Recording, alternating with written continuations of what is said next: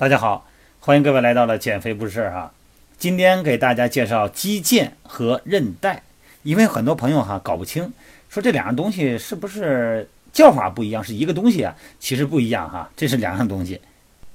首先，肌腱和韧带呢都属于致密的结缔组织，这是它们的共通点。什么是致密的结缔组织呢？它是由少量的基质和细胞组成的。由大量的致密的纤维，主要是胶原纤维和弹性纤维组成。那么这个纤维呢非常粗大，而且呢排列致密，呃，能起到支持和连接，这是它的主要功能。致密结缔组织呢，呃，非常的强力有劲啊，但是它弹性不好啊，它没有疏松的结缔组织有弹性。不同点是什么呢？肌腱是把肌肉和骨头连在一起，它是为了传导咱们肌肉收缩时候的拉力。牵引骨骼产生运动，并且保持关节的动态稳定。韧带呢？韧带是在关节间连连接关节的，它作用的是把骨头和骨头呢连在一起，哎，保证关节的稳定，而且呢要限制这个它的活动度，限制它的运动范围，并且呢有传递应力的作用。肌腱里边啊，它含有少量的弹性纤维，几乎全部都是由平行排列的胶原纤维组成。这个胶原纤维的结构呢，嗯。它主要是胶原，它是一种高分子蛋白质。整个胶原纤维的排列方向呢，和这个肌腱的纵轴一致啊，能够承受拉力。那么韧带的纤维呢，一般百分之九十呢是胶原纤维，其他的呢是弹性纤维。呃，纤维大部分呢也是平行排列，一部分呢呈交叉排列。但是有的韧带呢，它是以弹性纤维为主的。你比方说这个象韧带哈，脖子后边这个象韧带，还有就是脊柱里边的黄韧带。它的弹性纤维的数量能达到百分之六十到七十，有非常好的弹性。这样的话呢，就可以对这个脊柱间的这个椎间盘呢实行一定的应力，那以增加脊柱的稳定性。因为咱们肌腱的功能啊，是把肌肉附着到骨头或者是骨膜上，并且呢，把这个拉伸的这个载荷呢，从肌肉呢传递到骨膜上，所以说这样可以产生关节的运动。那么肌肉产生的收缩呢，它这个大小呢，决定于它的生理横截面积。你肌肉横截面越大，它收缩力量可能越高，是吧？所以说呢，通过肌腱传递的这个拉力载荷呢就越大。同样道理，肌腱的横截面越大，能承受的载荷也越大。你看，一般大肌群的这个延伸的肌腱呢也都比较宽大。你看股四头肌，它往下走呢就是髌前韧带、髌韧带，那够宽够厚吧？哈，小腿三头肌腿肚的后面呢，它会延伸为一个跟腱，它也是非常有力的。力量越大的肌肉呢，它所连接的。肌腱力量和体积也都越大，这样呢，为了方便传递这个力，那咱们说这个肌腱和韧带呢，其实主要呢还想引申为损伤的这个概念，因为咱们在这个肌肉和肌腱损伤过程中呢，尤其是肌腱哈，它承受的应力的大小呢，主要呢受肌肉收缩量和肌腱和肌肉的尺寸的比值这两个因素的影响。肌肉收缩的时候呢，肌腱上的应力呢就肯定要增加，收缩的力量越大。那么肌腱上的应力呢就越高。如果你肌肉是快速收缩哈，然后呢背部伸展，这个时候呢它这个拉力呢会进一步升高。这种情况呢，如果你要是肌肉相对的还在紧张中，你的位置关节位置突然的被拉开了，比方说吧，这个咱们拿脚来说，脚做一个足背屈，把脚背勾向你的小腿的时候，这时候如果你的腓肠肌和比目鱼肌还没能完全的展开的时候，这个时候呢，你承受的力呢就附着在那个跟腱上了。这个时候跟腱呢，它的拉伤的可能性呢，拉断的可能性就会非常大。一般来说哈，就是健康的肌腱呢，它是拉伸强度呢，它是肌肉的两倍。也就是说，同样一个力施加到肌肉上了以后，包括肌腱整个它是一整根嘛，一连串的甚至一个链条。那么往往呢，肌肉会受伤，肌腱没有事儿，因为它的拉力比它大。但是有一个问题呢，就是咱们的肌腱呢，它里边的血液的运输能力差，而且呢容易变性。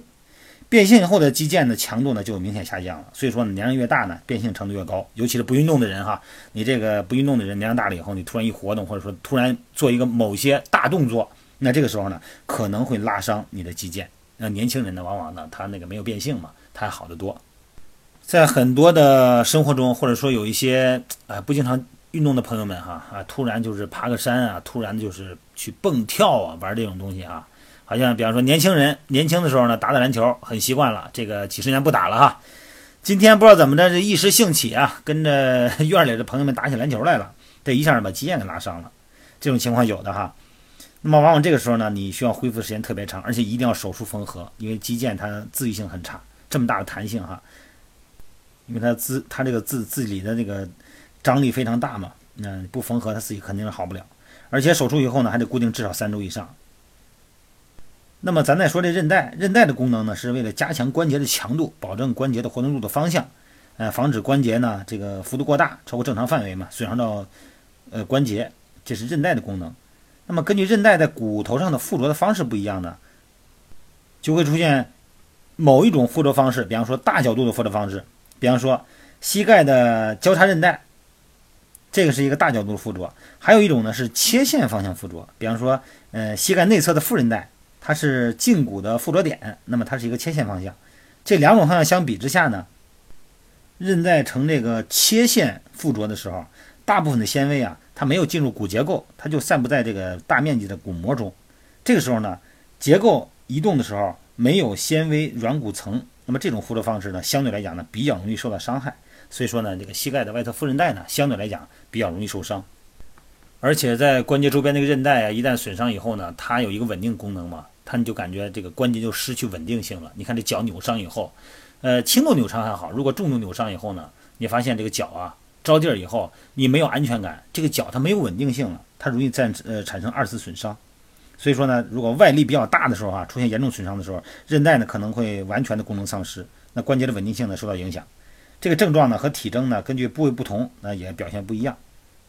但是，一般情况下呢都会有明显的内出血啊，有这个血肿的形成。局部肿胀啊，关节功能能那个活动度下降啊，包甚至于丧失。有的时候你要是韧带拉断的时候，这个骨头的附着处啊，有一小片的骨组织，就骨膜就给撕下来了。那这种韧带呢，撕脱性的骨折呢，呃，就是在扭脚哈，或者说是高空跳下啊，包括你那个呃负荷性的作用下啊，突然就把脚扭伤了，包括膝盖也是一样。特别是冲撞性的打篮球啊、踢足球这种情况下，它很容易出现这种撕脱性的呃骨膜损伤。那么韧带和肌腱呢，它愈合呢，这个过程都是一样的。你早期的愈合呢，都必须得制动。什么叫制动啊？就是打石膏，或者说打夹板，就不让你动，保证它正常的位置。这个是必须要做的。你说我着急，我这今天崴了脚，明天我就跑步去了啊，那是绝对不可能的啊！打着绷带我就上班去了，这绝对不可能。你这样的话，你恢复就很差了。而且必须要避免呢，这个结合部位分离啊，或者过度的那个松弛状态下，这个状态愈合的效果也不好。但如果你说这个打石膏或者是打夹板固定时间太长了以后呢，也会让原来的这个纤维啊软化，这个韧带软化，愈合组织的内部的纤维排列会紊乱，而且呢会增加纤维间的互相粘连，结果呢出现这个挛缩或者是粘连，最终呢也损害关节的活动功能。但是相反啊，在你恢复期的时候，如果适当的进行康复性训练，给它适当的应力，就可以影响组织愈合，而且呢重新塑形。让它的纤维排列呢更整齐，而且呢可以通过血管、神经啊、代谢这些因素哈，还改变纤维产生的这个重塑的环境，让强度呢恢复得更快。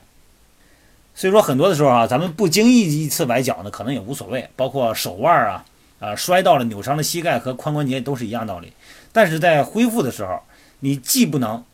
我不顾不顾一切啊，该上班上班，该锻炼锻炼，你也不能说是躺着一动不动。一定有一个恢复期，所以说呢，每个情况、每个部位、每个不同的年龄，它有不同的损伤的效应。具体的情况呢，咱们还得具体探讨啊，因为这个咱们不能描述太多。那并不是说我这个脚崴了，需要躺几天，需要制动几天啊，需要几天以后就可以动，这个不敢说，因为每个人情况不一样哈，具体情况还要具体诊断。